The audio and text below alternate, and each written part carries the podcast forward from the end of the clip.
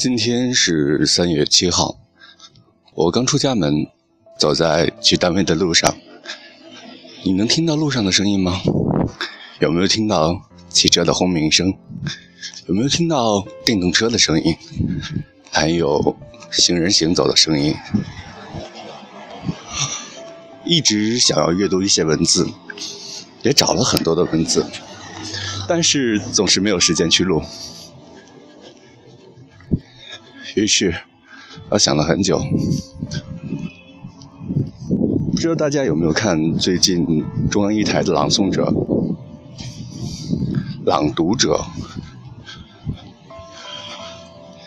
其实每一个人，不管你有没有技巧，只要你用心的去感受文字，你用心的去读，那也就好了吧。你有为自己读过一段文字吗？你有喜欢过一个人吗？因为一个声音，或者一段文字？好吧，在星期二的早晨，希望你一天的工作开心。